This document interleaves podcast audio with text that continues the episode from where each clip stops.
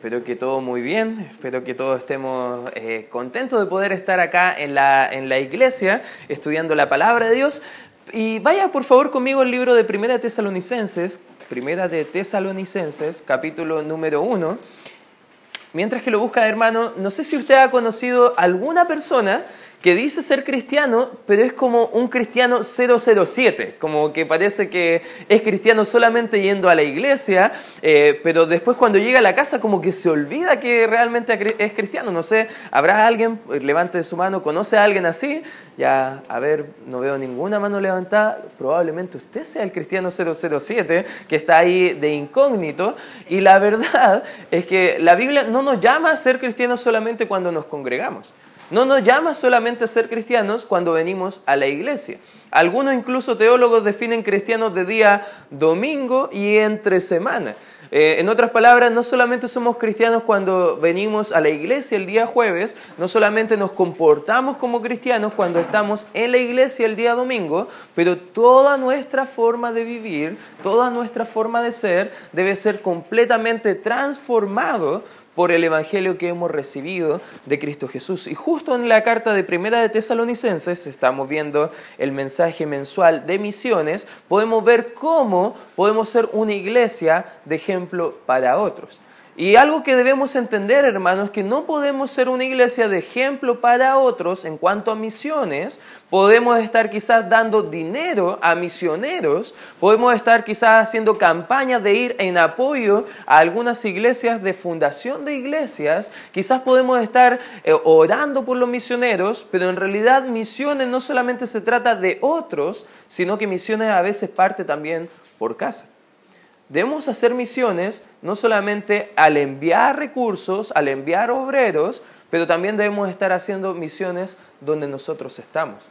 Y justo en Primera de Tesalonicenses viene a mostrar esa preciosa verdad. La verdadera conversión, hermanos, transforma al impío en un fiel portavoz de la verdad de Dios. Y acá en 1 de Tesalonicenses dice el versículo 2, damos siempre gracias a Dios por todos vosotros, haciendo memoria de vosotros en nuestras oraciones, acordándonos sin cesar delante de Dios y Padre, de, nuestro, eh, Padre nuestro de la obra de vuestra fe, del trabajo de vuestro amor y de, la, y de vuestra constancia en la esperanza en nuestro Señor Jesucristo. Acá el equipo misionero, el apóstol Pablo, está recordando un poco lo que había pasado en el corazón de estos hermanos. Ellos estaban trabajando por amor, ellos estaban constantes en la esperanza, ellos era evidente su fe en Cristo Jesús. Versículo 4, porque conocemos, hermanos, amado de Dios, vuestra elección, pues nuestro evangelio no llegó a vosotros en palabras solamente, sino que fíjate, sino también en qué? A ver, ayúdame, ¿en qué? En poder, en el Espíritu Santo. Y en plena certidumbre, como bien sabéis cuáles fuimos entre vosotros por amor de vosotros.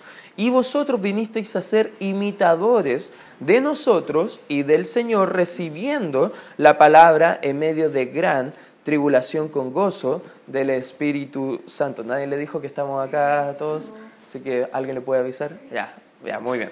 Excelente, ya. De tal manera que habéis sido ejemplo, ya. En el versículo 6 estamos acá con la palabra imitadores, ya. No sé si alguna vez has visto un mimo, ya. La, la palabra imitador en el griego viene de la misma idea de un mimo, alguien que imita, alguien que está haciendo lo mismo que otros. Y acá en el 7 nos muestra como un modelo, un ejemplo, a un patrón que nosotros podemos seguir, de tal manera que habéis sido ejemplos, y fíjate lo que dice a todos los de Macedonia y Acaya que han creído.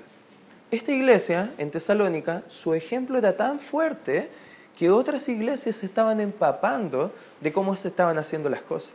Esta iglesia era tan buena, no solamente en dar a los recursos para enviarlos a la obra misionera, pero también eran tan buenos en casa, viviendo vidas santas, transformadas y también evangelizando en su sector, que en realidad era un ejemplo tan grande que Macedonia y Acaya estaban siendo también contagiados por lo que ellos estaban haciendo en su sector. Versículo 8, porque partiendo de vosotros, aquí vemos qué estaba pasando en el ejemplo, partiendo de vosotros ha sido divulgada la palabra del Señor, no solo en Macedonia y Acaya, sino que también en todo lugar vuestra fe en Dios se ha extendido, de modo que nosotros no tenemos necesidad de hablar nada. ¿Te imaginas el misionero llegando? Ahí fue enviado para poder evangelizar el sector, fundar iglesias y avanzar y de repente dice, ah, voy a ir acá y a fundar una iglesia. Y ahí va el apóstol Pablo con su grupo misionero y de repente está llegando ahí a Acaya, va a golpear una puerta y dice, hola, buenos días, mi nombre es Pablo, vengo a hablarle la palabra del Señor. Ah, sí, qué bueno, tenemos un apóstol de Dios, tenemos un misionero, qué bueno, pase acá a la casa. Los hermanos de Tesalónica vinieron a contarnos el Evangelio, hemos creído y estamos tan felices porque ahora conocemos el buen amor, tenemos la esperanza viva que vamos a ir al cielo y nuestra fe, oh, nos encanta poder recibir gente con la palabra de Dios porque crecemos en nuestra fe. Y Pablo ahí pensando como, ah, qué bueno el trabajo de los tesalonicenses. Ahí compartía con algunos, iba a otra casa y adivina qué pasaba. Lo mismo. Iba a otra casa, lo mismo.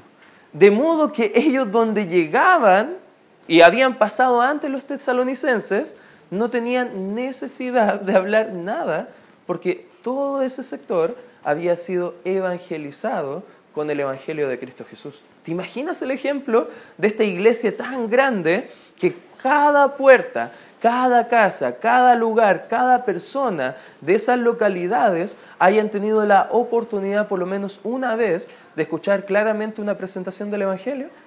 Y sabes que eso no es algo que debemos pensar como, wow, qué bueno que Tesalónica pudo tener ese ejemplo, pero nosotros estamos tan alejados, hermanos, y la verdad es que no sé si podamos eh, tener eso en algún momento. Pero hermano, ¿les puedo hacer una pregunta? ¿Por qué nosotros no podríamos ser igual? ¿Por qué nosotros quizás nosotros estaríamos tan alejados de poder vivir el Evangelio de la misma forma de los tesalonicenses. Unas preguntas básicas. Hermano, ayúdeme por favor para ver si están despiertos o por último conteste para animarme. Ya, por último, si no está muy interesado, conteste para animar. Una pregunta. ¿Los tesalonicenses tenían el mismo Dios que nosotros? ¿Amén? Amén, ¿cierto? ¿Tenían el mismo evangelio que nosotros? Amén. ¿Sabes lo que no tenían los tesalonicenses y que nosotros sí? La palabra completa nosotros tenemos más ventaja que ellos. Y la verdad estamos haciendo mucho menos que ellos. Por eso si queremos ser un ejemplo para otras iglesias, un ejemplo para nuestra comunidad, un ejemplo como cristianos hermanos, tenemos que aprender a vivir el Evangelio, porque la iglesia debe estar impactando con su ejemplo la vida eh, y también propagando el Evangelio con sus palabras. Cada cristiano, dijo una persona una vez, es un misionero. A ver, ¿cuántos cristianos hay? ¿Puede levantar su mano? Ya, algunos que no han levantado su mano, hoy puede ser el día de tu salvación, hoy puedes recibir este Evangelio y espero que Dios transforme tu mente y tu corazón, porque si somos cristianos, tenemos que ser misioneros. Y ojo, quiero hacer una pequeña acotación. No estoy hablando de que tenemos que ir a otro país. No estoy hablando de que tenemos que hacer, levantar apoyo para ir a fundar iglesias. No, hermano, Dios te puso como un misionero donde tú estás. Vamos a empezar un nuevo año escolar. Van algunos a entrar a trabajar. Van algunos incluso a cambiarse de, de hogar durante el año. Pero donde nosotros estamos debemos ser sal y luz de Cristo Jesús para las naciones, hermano. Como nuestra iglesia, hermano, puede ser un ejemplo para otros. Escúcheme bien, hermano. ¿Cómo usted, como yo, podemos ser de ejemplo para otras personas? Dos principios que podemos ver como iglesia. En primer lugar, hermano, la iglesia debe ser transformada para poder ser imitada. La iglesia debe ser transformada antes de poder ser imitada. ¿A qué me refiero con transformada? Me refiero a que los miembros de la iglesia pueden estar viviendo lo que dice el Evangelio. Si les hago una pregunta bien sencillita, hermano, ¿La gente ve algo diferente en su vida? Desde que recibió a Cristo, ¿han podido ver sus familiares algo de cambio en su vida? A veces padres dicen, no, no sé para qué mis hijos van a la iglesia porque vienen a la casa y siguen estando igual. Y padre, si tú has dicho eso a tus hijos, no te desanimes. Obviamente el Evangelio transforma a la persona, pero lo transforma a través del Espíritu Santo dentro de nosotros y el conocimiento de la palabra de, de Dios. Todos crecemos de formas diferentes, pero ojo, debemos ir creciendo, debemos ir cambiando. Y no es algo que tú vas a crear, hermano, sino que es algo que Dios va a hacer. Pero nosotros, nuestro factor de por qué a veces no crecemos es porque le estamos diciendo, hasta ahí Dios. Detenemos la obra que Dios quiere hacer en nuestras vidas. Por eso, hermano, ve el ejemplo de los hermanos de Tesalónica. ¿Qué hizo el Evangelio? Llegó a ellos. Llegó a ellos y ¿qué pasó? Llegó, lo recibieron. Por ejemplo, en el versículo 5 dice que el Evangelio llegó a ellos no en palabras solamente. El versículo número 6 dice que ellos recibieron esa palabra, recibieron ese Evangelio. Y en el versículo número 8 dice que ese Evangelio partió de ellos. ¿Sabes qué? Lo que hace el Evangelio del Señor Jesucristo es que su receptor, nosotros hermanos los cristianos, recibimos ese Evangelio, pero a veces se le llama a las personas creyentes porque hemos creído. Pero no solamente creyentes es la palabra que nos define, sino que hijos de Dios. Y los hijos imitan a su Padre. Y es algo que ya vamos viendo, vamos viendo en el libro de Efesios, cómo es el andar cristiano, cómo es el imitar a nuestro Padre Celestial, porque los imitadores deben también ser imitados. Por ejemplo, el apóstol Pablo dijo en 1 de Corintios capítulo 11, síganme a mí, que yo voy siguiendo a Cristo. Si en tu vida, hermano, no puedes tener tanta claridad de poder decirle a alguna persona que ha recibido a Cristo Jesús, ¿sabes qué? Juntémonos a un discipulado. Quiero mostrarte cómo poder vivir la vida espiritual. Quiero mostrarte cómo compartir el Evangelio. Vamos, juntémonos. Quiero, quiero que enseñarte de primera fuente cómo ganar un alma, cómo poder compartir el Evangelio. Mira, juntémonos. Quiero enseñarte un poquito de cómo podemos quizás animar a otro, estimularlo al amor y las buenas obras. Juntémonos, congreguémonos. Hermanos, si no podemos ser ejemplos dignos de imitar, en vano son nuestras palabras que estamos predicando. Podemos concentrarnos como iglesia a golpear puertas, pero si el sector no ve algo diferente de la iglesia, ¿qué va a pensar? Y lamentablemente, mucha gente llamándose cristiano han dado una muy mala propaganda del Evangelio. Han dado una muy mala propaganda acerca del cristianismo. Yo recuerdo como joven, a veces mi mamá me decía, ¿para qué voy a ir a tu iglesia? Si veo tu vida y no hay ningún cambio? Y eso me enojaba. ¿Pero sabe por qué me enojaba? Porque era la verdad. Y hasta que no entendí que la vida espiritual no se trata solamente de ir y asistir a la iglesia, sino que Dios transforme mi vida mediante una relación personal con Cristo Jesús y ser obediente a Él en cada área de mi vida, no pude recién empezar a ver algunos cambios en mi vida, como pensamientos erróneos, como actitudes pecaminosas y cosas que hasta el día de hoy estoy luchando, hermano. Pero ¿sabe por qué mi vida está siendo transformada? Es porque estoy dando lugar al Evangelio en mi vida. Y usted, hermano, puede hacer lo mismo. Usted puede dar lugar al Evangelio para que el Evangelio cambie su forma de pensar, el Evangelio cambie su forma de hablar. No solo es transmitir verbalmente, hermano, el Evangelio. Dios no solamente nos ha llamado a ir y predicar el Evangelio, sino que también a ser discípulos. Eso es misiones, hermano. Misiones no se trata que una iglesia se vuelva loca a repartir folletos y golpear puertas para ganar almas, sino que se trata de que esos convertidos puedan entender quiénes son en Cristo. Y poder hacer lo mismo con otros, continuar la cadena. ¿Te puedes ver la cadena en Tesalónica? Ellos recibieron la palabra porque había venido a ellos. Ellos pudieron tener la oportunidad de recibir o rechazar porque alguien tomó lugar para ir a ellos y compartir la palabra. ¿Y sabes qué hicieron ellos? No se quedaron conformes con tener la palabra, sino que ellos la empezaron a divulgar, a compartir. Llegó a ellos, la recibieron y la compartieron. ¿Te puedes dar cuenta de la cadena que está pasando acá? Y es la misma cadena que debemos hacer como iglesia. Pero antes debemos ser transformados. Antes nosotros debemos ser regenerados por el Espíritu Santo de Dios en nuestros corazones para tener cambios reales en nuestra vida. Un testimonio sea eficaz, eh, para que sea eficaz debe ir acompañado por vidas completamente santas y transformadas para, Cristo Jesús. David Burt dijo lo siguiente, en vano intentamos comunicar el Evangelio con nuestros labios si no vivimos en nuestro comportamiento físico, perdón, nuestro comportamiento a diario esas verdades. Hermano, Usted puede predicar el Evangelio en su trabajo, en su colegio, pero si sus compañeros no ven algo diferente en usted, ¿qué van a pensar de usted?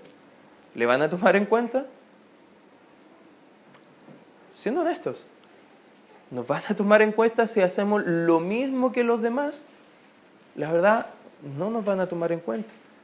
Un pastor dijo una vez que la iglesia quiere carnalizarse, quiere mundanalizarse para acercarse a las personas, pero lo único que hace es diluir el mensaje del Evangelio, porque al final cuando lleguemos a ofrecer algo al mundo, el mundo va a decir, no tienen nada que ofrecer.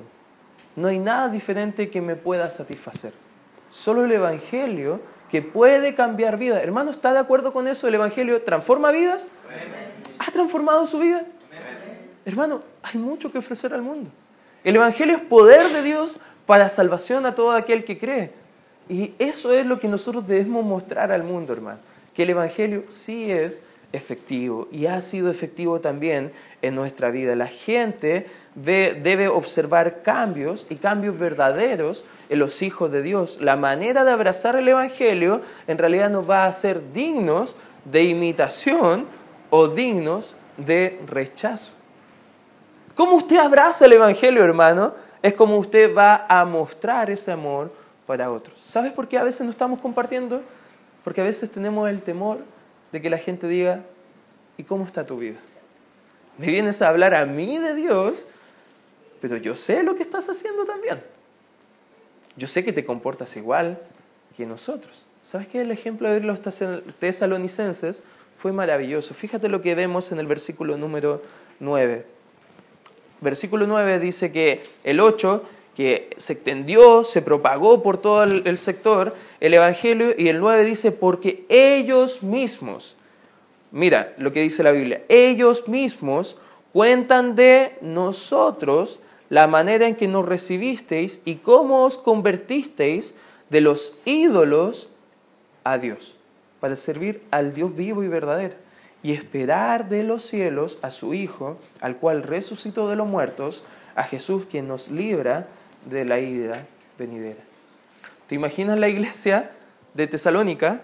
El ejemplo que tenía la gente, algunos hechiceros haciendo brujería, algunos yendo a sacrificar sus, eh, hijos a un dios, eh, quizás zanjándose, orgías y muchas cosas pecaminosas. Y cuando llegó el Evangelio, ellos dijeron, no más esta actitud, voy a cambiar porque ahora mi vida está para servir a Dios, glorificar a Dios y mi vida está en servicio del único Dios verdadero. Nuestros ídolos los quemamos, nuestros ídolos los dejamos. En, en un caso de la escritura se agolpaban a traer los libros y ser quemados como una gran hoguera porque no querían tener ninguna relación con el mundo y el pecado un testimonio bien interesante los de ellos. Y a veces nosotros no queremos cambiar porque ¿sabe qué, hermano? A veces amamos más el pecado que lo que amamos a nuestro Salvador. Una iglesia no es digna de imitar hasta que la iglesia ha sido transformada verdaderamente por el Evangelio que ha recibido de Cristo Jesús. ¿Queremos ser una iglesia de ejemplo? Amén, hermanos. Necesitamos vidas transformadas. En segundo lugar, hermanos, segundo principio, la iglesia que quiere ser imitada debe también ser multiplicada. ¿A qué nos referimos con eso? No estoy diciendo niños que sepan multiplicar, ¿ya?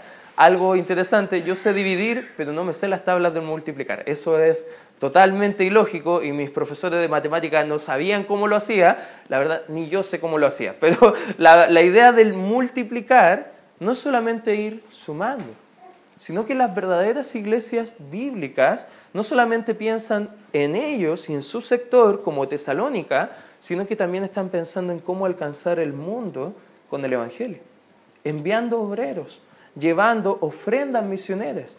Por eso quizás han salido de nosotros, de esta iglesia, algunos hermanos como el hermano John, el hermano Mauricio, que han ido a colaborar, a fundar iglesias, a avanzar con la obra, porque sabes que hermano, no se trata de que la iglesia sea grande, sino que se trata que el nombre de Cristo sea exaltado en toda nación, tribu y lengua.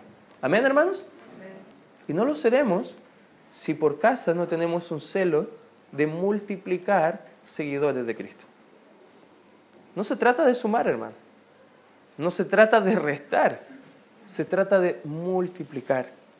¿Y cómo lo hacemos? La mejor publicidad, hermano, para el Evangelio es ver la eficacia en la vida de las personas. Un pastor dijo una vez que lo interesante de un nuevo convertido es que es un misionero en potencia. ¿Y sabes por qué lo decía? Porque un nuevo convertido, todas sus amistades, todo su círculo, son todos incrédulos. Y tiene muchas oportunidades para compartir el Evangelio y una muy buena instancia de poder mostrar cambios en su vida. Y sabes que en los primeros dos años es donde nosotros más celo evangelístico debemos tener, porque al cabo de dos años después de ser cristiano, nuestro círculo de amistades va cambiando y cada vez nuestros mejores amigos van a ser los creyentes y no tanto los incrédulos. Y nuestro campo misionero va a ir acotándose. Hermano, hoy es el día que pienses en ganar almas. Hoy es el día que pienses en compartir el Evangelio. El mejor sermón, hermano, que puede escuchar la gente alguna vez es ver tu vida. Porque cuando vean tu vida, pueden ver algo diferente. Y cuando preguntan, ¿y por qué eres diferente? Tú puedes abrir la palabra de Dios y compartirle lo que ha hecho la diferencia en tu vida. Tú no eres diferente, hermano, porque tú seas bueno. Tú no eres diferente, hermana, porque tienes un buen esposo, y espero que así sea. Eh, no eres diferente por tener buenos hijos. Tú eres diferente porque Cristo ha transformado tu mente y ha cambiado tu corazón, y por eso puedes ser diferente a lo que eras antes de, de conocer a Cristo. El mejor sermón en nuestra vida. Una vida cambiada es una caja de ampliación de sonido. No sé si Tú has visto un megáfono, ¿ya? El megáfono tú puedes tener una voz, pero cuando tú pescas el megáfono y hablas a través de esa pequeña cosa, ¿cómo sale tu voz? Ampliada en fuerza y en magnitud de sonido y puede alcanzar a muchas más personas. ¿Sabes por qué el Evangelio no está alcanzando más personas? Porque nuestras vidas no están funcionando como una caja de resonancia.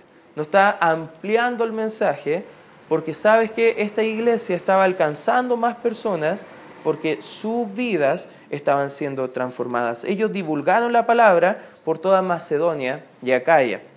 Era la parte europea del imperio griego de aquel entonces de Alejandro Magno, lo que conocemos hoy como el país de Grecia. Imagínate, todo un país alcanzado por una iglesia.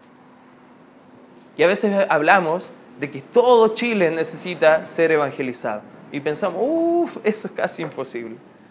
Pero hermanos, acá vemos que un ejemplo de una sola iglesia ha sido de tan resonancia que pudo alcanzar un país completo con el Evangelio. ¿Por qué nosotros no podemos hacerlo? nuevo? ¿Por qué nosotros a lo mejor estamos limitando el alcance que puede tener el Evangelio? ¿Sabe por qué? Porque nosotros no queremos pensar como misioneros. El mejor campo misionero es donde Dios nos tiene ahora. Y debemos ir a los nuestros, hermanos.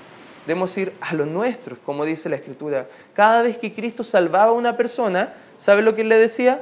Ve y cuéntale a los tuyos las grandes maravillas que ha hecho Dios. ¿Y qué hacían las personas? Iban, contaban a su familia, contaban a sus vecinos, de tal forma que ellos se encargaban de divulgar todos los cambios que ha hecho Dios en su vida, y cuando venía Cristo a esos lugares, casi ni podía ingresar por el gentío grande que había sido escuchado el mensaje y el testimonio de esas personas que habían cambiado sus vidas por el Evangelio de Cristo Jesús. Es hermoso, hermano, lo ver el impacto que puede tener una vida para el Evangelio y la causa de Dios. Un pastor dijo, dame solo un hombre, solo un hombre que esté dispuesto a vivir enteramente entregado a Dios. Porque solamente necesitamos un hombre para poder alcanzar el mundo con el Evangelio. ¿Sabes qué? Podemos tener muchos hombres entregados. Amén, hermanos. Muchos hombres pueden salir de este lugar para poder hacer un impacto. Pero no vamos a hacer nada, hermanos, en otros lugares más de lo que ya estamos haciendo acá en casa. Por eso, hermanos, si Dios ha puesto un celo misionero en ti, si Dios ha puesto una necesidad de dar tus recursos para que la obra de Dios siga progresando, pero hermano, tú estás pensando quizás en ir a Chiloé, quizás en ir a China, a India, a otras partes del mundo, hermano. Déjame decirte que tú no vas a hacer más allá de lo que ya estás haciendo acá. Y si acá, hermano, en tu iglesia local no estás evangelizando y alcanzando personas, menos lo vas a hacer en el campo misionero. Recuerdo el testimonio de un joven, un muy buen joven. Amo mucho a ese joven. No voy a dar eh, el nombre del joven, pero él siempre me comentaba que tenía un gran celo por misiones. Yo conversando con él, animándole, entra al seminario, ingresa para que pueda ser capacitado, porque sin duda necesitamos jóvenes como tú con un celo misionero. Y él estaba muy animándome mucho, me invitó a predicar a, a su grupo de jóvenes, yo feliz de compartir con ellos, había un buen grupo, y cuando pregunté, ya bien, ¿quieres ser misionero? ¿Cómo están alcanzando el sector? Y hubo un silencio incómodo. Porque varios querían ser misioneros a Chiloé, al sur de Chile, al norte de Chile. Y cuando pregunté cómo están alcanzando su sector, ninguno estaba haciendo ninguna fuerza para alcanzar su propio sector. Y hermano, Dios no nos ha llamado a ser misioneros a otras partes. Dios nos ha llamado a ser misioneros donde nos tiene. Y el mejor campo misionero es donde nosotros estamos ahora, hermanos.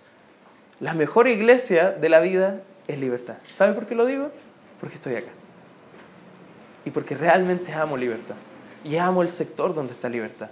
Pero si Dios me llamara de misionero en algún momento a otra parte, ¿sabe lo que pensaré llegando a otra parte? El mejor campo donde Dios me puede tener es en ese lugar. Y las mejores personas van a ser ese lugar. Aunque siempre van a ser mejores los de libertad. Pero cuando llegue allá va a ser mi pensamiento. Porque debemos pensar así, hermano. Debemos pensar que donde Dios nos tiene es por algo. Donde, joven, Dios te ha puesto, no te pusieron tus papás en ese colegio. Dios te llevó por la providencia de tus padres a ese lugar para que seas de bendición a otros, que compartieras el mensaje. Varones, hermanas, que están trabajando, ¿qué estás compartiendo con tus compañeros de trabajo?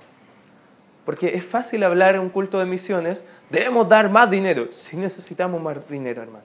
Debemos enviar más obreros. Sí necesitamos más obreros.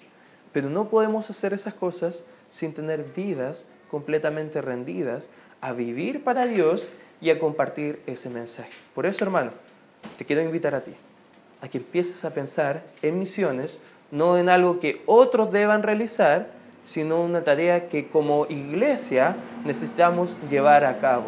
¿Y sabes quién conforma la iglesia? Tú y yo, hermano. Por ende, es tu tarea, es mi tarea evangelizar el mundo entero en nuestra generación. Marcos 16, 15. Fíjate, con esto quiero acabar. Marcos 16, 15. Y les dijo el Señor Jesucristo, id por todo el mundo, ¿y qué dice la Escritura? Y predicad el Evangelio a toda criatura. No te detengas a pensar quién sí, quién no, hermano. Dios nos ha llamado a predicar a todos. Y esa es nuestra tarea, hermano. ¿Queremos ser una iglesia de ejemplo misionero? Amén, hermanos. Dos principios. Tengamos vidas transformadas y encarguémonos de multiplicar el mensaje a más personas. Vamos a orar. Gracias Padre Celestial por este tiempo donde podemos estudiar tu palabra, Señor. Gracias te doy por que sin duda quieres eh, hacer que tu iglesia, Señor, pueda estar compartiendo el mensaje verdadero de salvación. Y te agradezco, Padre amado, por lo que estás haciendo en nuestras vidas. Te entregamos estas cosas en el nombre de Cristo Jesús.